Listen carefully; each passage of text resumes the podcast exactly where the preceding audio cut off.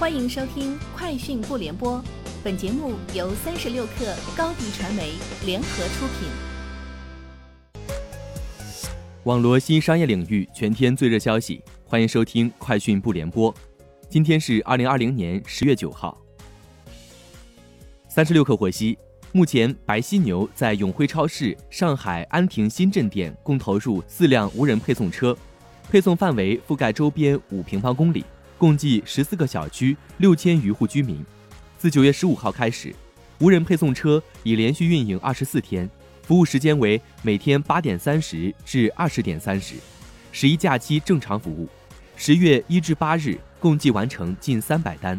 单车日配送峰值达二十一单，平均配送距离约两公里。爱奇艺与长虹发布首款奇异果 AI 投屏电视。并在新电商平台拼多多独家首发。拼多多百亿补贴下，这款七十五寸的智能电视在拼多多的首发价降至两千九百九十九元，第一批产品上线即售空。这款 AI 投屏电视主打投屏功能，硬件方面拥有七十五寸全面屏、双核 A 七三加双核 A 五三处理器、二 GB 加十六 GB 大容量，搭配 MEMC 防抖芯片。而在内容资源上，产品搭载了爱奇艺奇异果，全网内容资源能实现一键投屏。便利连锁店便利蜂发布总结数据显示，综合全国二十个城市近一千六百家门店的情况，双节期间其服务人次整体达到了数百万。便利蜂的整体销售额同比环比均呈现出增长态势，部分景区周边和交通枢纽门店十月一号至八号的单店销售额环比增长超过了六成。此外，双节期间，便利蜂补货排名前五位的是防疫三件套、饮料类、鲜食类、酒水类和网红雪糕类产品。天眼查专业版数据显示，中国目前企业名称或经营范围含旅游、旅行、机票、酒店、航空、旅行社、景区，且企业状态为在业、存续、迁入、迁出的旅游相关企业数量超三百四十万家。截至今日。以工商登记为准，天眼查专业版数据显示，中国今年新增旅游相关企业数量已超过四十三万家。哈罗出行今天宣布，与新疆乌鲁木齐、阿克苏、阿勒泰、昌吉、克拉玛依等多地同时达成合作，哈罗单车、助力车等业务将正式进驻。至此，哈罗单车和助力车均已完成全国超四百城的规模覆盖。